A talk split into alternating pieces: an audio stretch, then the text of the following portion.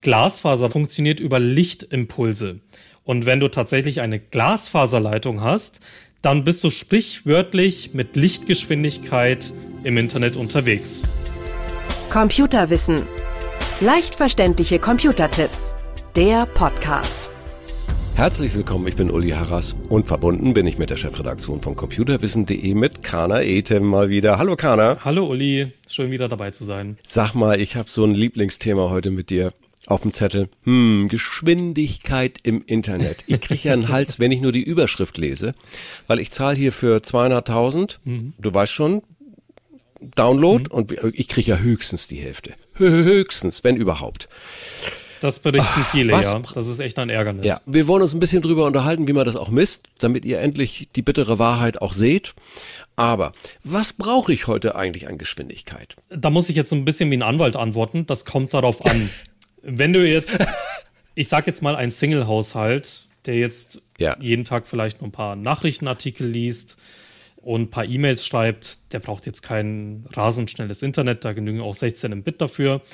Und ich ja. nehme jetzt mal das andere Extrembeispiel. Du hast eine vier- oder fünfköpfige Familie. Ja. Der Papa, Mama sind im Homeoffice oder sind öfters im Homeoffice, haben Videokonferenzen. Die Kinder sind auf Netflix los. unterwegs oder wollen Online-Spiele ja. spielen. Dann brauchst du schnelles Internet. Also heute haben ja. wir so die Bandbreite äh, sozusagen von 16 Mbit, da geht es ja so los, was mhm. ja schon so das, das Mindestmaß ist, sage ich mal. Und dann haben wir jetzt die Gigabit-Anschlüsse, also dann hast du da 1000 ja. Mbit. Das ist so der Bereich, wo wir sind. Ja. Der Single-Haushalt, der nur Nachrichtenartikel liest, paar E-Mails schreibt, der kommt mit 16 Bit klar. Aber die vierköpfige Familie, da würde ich dann wirklich sagen, wenn, soweit es verfügbar ist, natürlich, ist da Gigabit, also 1000 Mbit angebracht.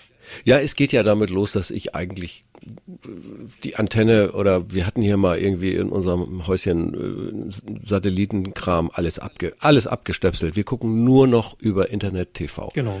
Also wir sind eine vierköpfige Familie und da geht's schon los, dass es Situationen gibt, dass wirklich alle vier hinter verschiedenen Streams hängen. Die Kinder kriegen ihre Kinderprogramme, abends dürfen sie ja ein bisschen. Und wir haben eben genau die äh, Geschichten, die du eben angesprochen hast. Mhm äh, besonders eben bei den Videokonferenzen äh, merkt man schon, wer da gut ausgestattet ist und bei wem es zuckelt und ruckelt. Deutschland ist so ein bisschen Entwicklungsland, was das betrifft. Sag mal, wie, wie messe ich meine Geschwindigkeit, die ich habe? im Internet? Ja, da gibt es zwei Internetseiten, die ich hierfür sehr gerne verwende. Hm? Mein erster Tipp lautet speedtest.net. Ja. Und ist eine sehr praktische Seite, denn die macht einen Download-Server in deiner Nähe, abhängig von deinem Standort, ausfindig.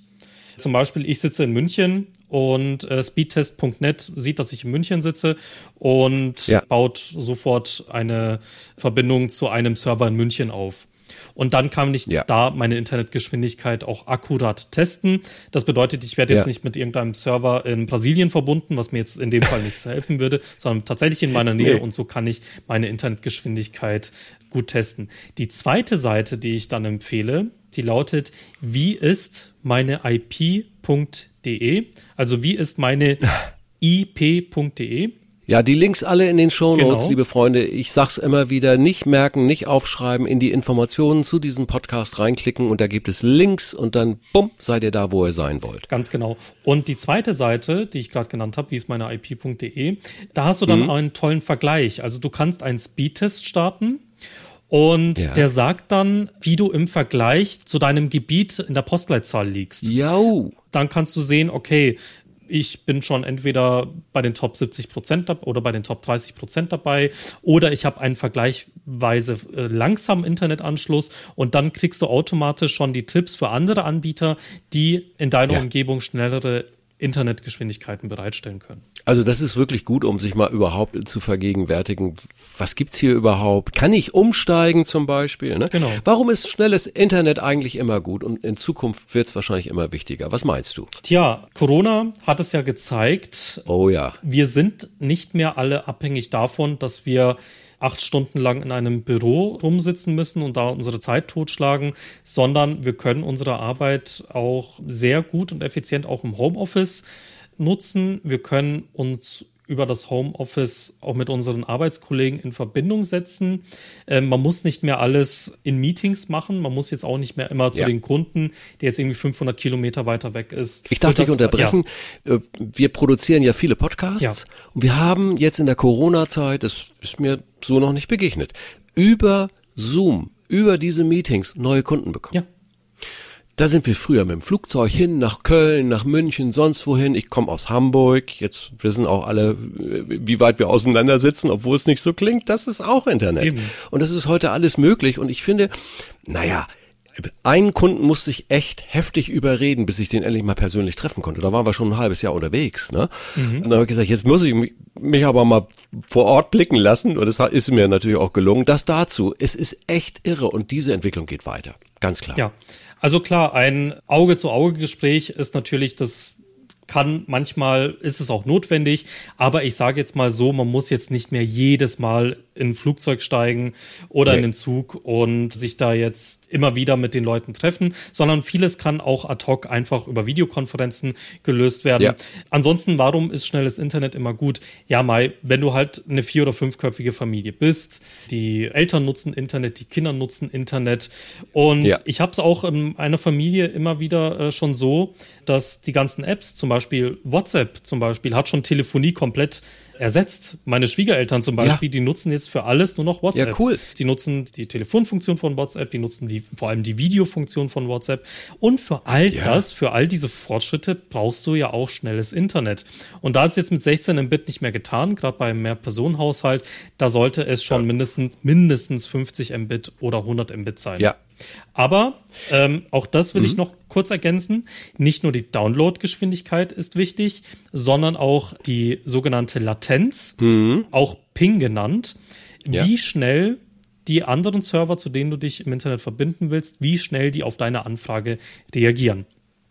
Das ist für alle Gamer das genau. A und O. Richtig. Und da gibt es Millionen. Übrigens nochmal an alle Omis und Opis.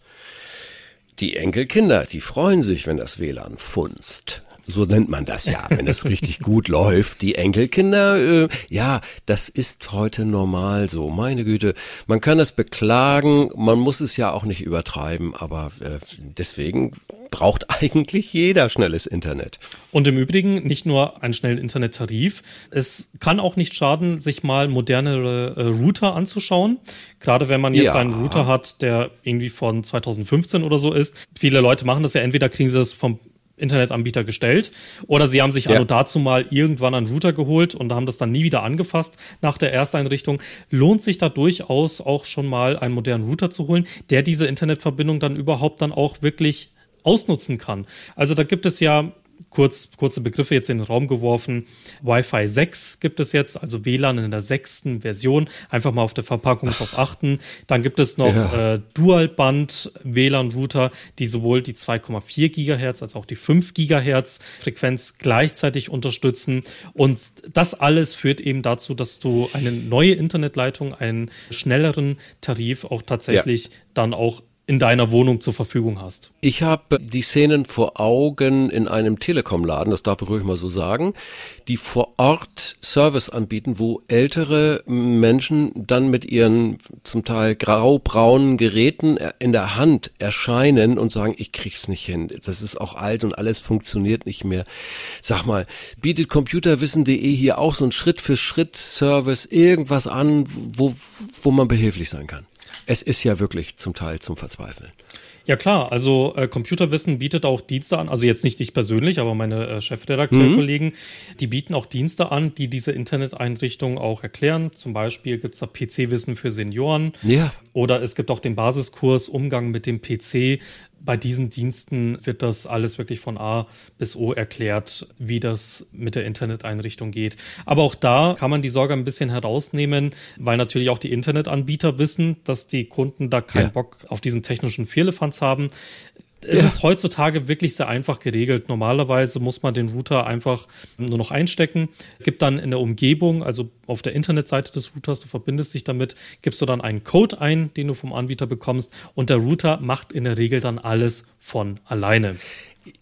Gerne, natürlich für uns, die wir damit vertraut mhm. sind. Und ich gebe dann auch immer den Tipp, bitte frag doch in der Familie, normalerweise klappt's, oder bei der Nachbarschaft. Genau. Auch das ist so, da gibt's wirklich nette Menschen, die sagen, komm, das habe ich bei mir gerade gemacht, das mache ich dann eben auch bei dir.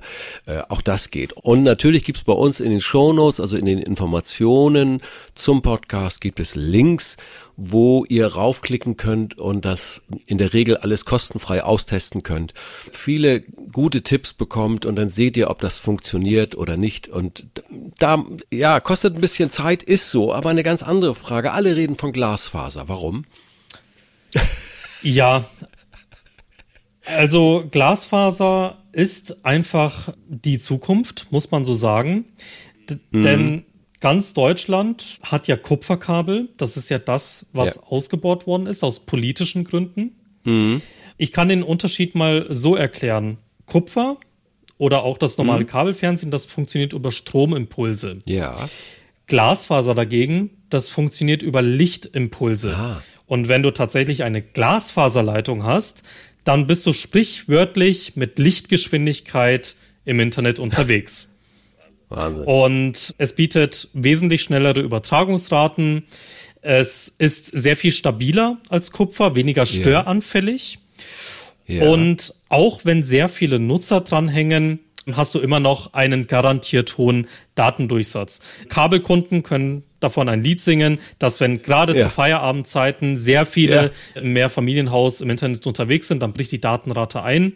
Das hast du bei Kupfer, ja. äh, das hast du auch bei äh, Internet übers Kabel, aber das hast du nicht bei Glasfaser.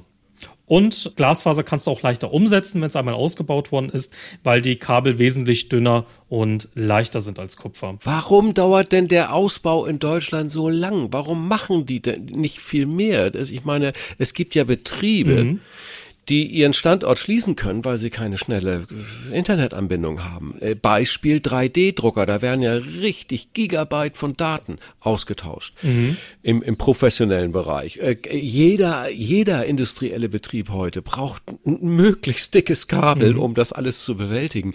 Sag mal, warum passiert da nicht mehr? Warum dauert das so lang? Ja, also da gibt's mehrere Faktoren.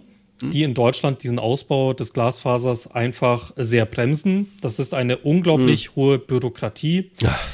Ich habe da zum Beispiel einen interessanten Beitrag gelesen eines Tiefbauunternehmers, der auch dafür ja. äh, zuständig ist, dass da neue Kabel gelegt werden können. Und da gab es ja. mal so ein Projekt von der Stadt, da hieß es bitte mal Glasfaser legen, damit wir schneller sind. So, ja. Und dann kam zu ihm das Umweltbundesamt und hat dann gefragt, oh. äh, ja, was ist denn mit den Bäumen? Müssen die aufgerissen werden? Und dann hat oh. er gesagt, nein, das, da passiert nichts mit den Bäumen, aber das machen wir alle schon so, dass den Bäumen nichts passiert. Nein, Umweltbundesamt ja. legt ein Veto dagegen ein, weil soll einfach nichts da gemacht werden. Dann gibt es noch äh, in Deutschland einen hohen Denkmalschutz das bedeutet, mm. auch ein anderes Beispiel, eine Stadt war mal dagegen, Glasfaser zu legen, weil das Kopfsteinpflaster mm. vor dem Rathaus 200 Jahre alt ist und dieses Kopfsteinpflaster darf, darf nicht angefasst werden. Auch solche äh, Geschichten erschweren das. Oder auch generell, man hat einfach keine Lust auf Umbauarbeiten, man hat keine Lust, den Boden aufzureißen, um da neue Kabel zu legen, sind halt Kosten, sehr hohe Kosten, die man einmal hat. Ja. Vielleicht kennt man das ja aus anderen Ländern, zum Beispiel, wenn man mal in Japan war oder auch in vielen Gebieten in den USA. Äh, da läuft mhm. das ja alles über der Erde, die ganzen Kabel mhm. über der Erde. Das lässt sich halt leicht austauschen, kann man mit modernerer Technik sofort belegen. In Deutschland ist halt alles unter der Erde und deswegen musst du halt für alles den Boden aufmachen und dann neue Kabel legen. Aber in der Vergangenheit wurde halt aus politischen Gründen der Fehler gemacht, Kupferkabel zu legen anstatt Glasfaser. Der Fehler rührt noch ja. aus den 80ern, wo das tatsächlich entschieden wurde, Kupfer statt ja. Glasfaser zu legen und das verfolgt uns bis heute. Ja. Also wir haben einmal die Bürokratie, aber auch ja. ähm, wir haben tatsächlich schon wenig Interesse bei der Bevölkerung, muss ich feststellen. Ich höre und lese es immer wieder, dass Anwohner oder gerade in kleinen Dörfern die Leute sind tatsächlich in der Masse, in der Breite sind sie nicht so an schnellem Internet interessiert. Zum Beispiel, ich habe einen sehr guten Freund, der ist Vermieter. Mhm. Ein Glasfaserunternehmen ist zu ihm gekommen und hat gesagt, wir können bei Ihnen im Gebäude mal Glasfaser reinlegen, damit Sie auch schnelles Internet haben. Ja, und er hat dann unter seinen Mietern gefragt, hey, ist da Interesse dabei, weil es braucht halt so und so viele Interessensbekundungen, damit, damit sich das überhaupt rechnet. Ja, ja. Aber da ja. hat sich tatsächlich kein einziger dazu erklärt, dass, dass da jetzt Glasfaser gebaut werden soll. Kana, und jetzt kommt meine Erfahrung, weil ich wohne in einer relativ kleinen Stadt außerhalb von Hamburg. Mhm. Und dort hat sich ein Verbund gebildet, mhm. ein kommunaler Verbund. Und der verlegt jetzt, das ist deutschlandweit führend, der verlegt jetzt Glasfaser. Also das gibt's auch. Absolut. Äh, Nochmal. Ja, das ist super. Gibt auch positive Beispiele, ne? Also da, wo das Interesse da ist bei der Bevölkerung, das, das ist ja immer so ein Wechselspiel zwischen Bevölkerung und Politik. Ja. Wenn das Interesse bei der Bevölkerung da ist, dann spiegelt sich das auch politisch wieder. Vielleicht mal mit dem Kommunalrat, mit dem Stadtrat, mit dem Bürgermeister sprechen. Hey, wie schaut denn das aus in unserer Gegend? Macht doch da mal was, weil auf Dauer braucht Deutschland einfach schnelles Internet und auf Dauer ist das einfach nur mit Glasfaser möglich. Und da wollen wir alle dran mitziehen. Vielleicht bewegt es einige, bewegt es bitte. Es, man muss aktiv werden, ja, weil manche denn doch lieber gerne den Büroschlaf bevorzugen. das ist aber nicht die Zukunft. Lieber Kana, herzlichen Dank für deine Ausführungen. Ich freue mich aufs nächste Gespräch. Ich mich auch. Vielen Dank. Alles klar. Tschüss. Ciao. Bis dann. Computerwissen. Leicht verständliche Computertipps der Podcast.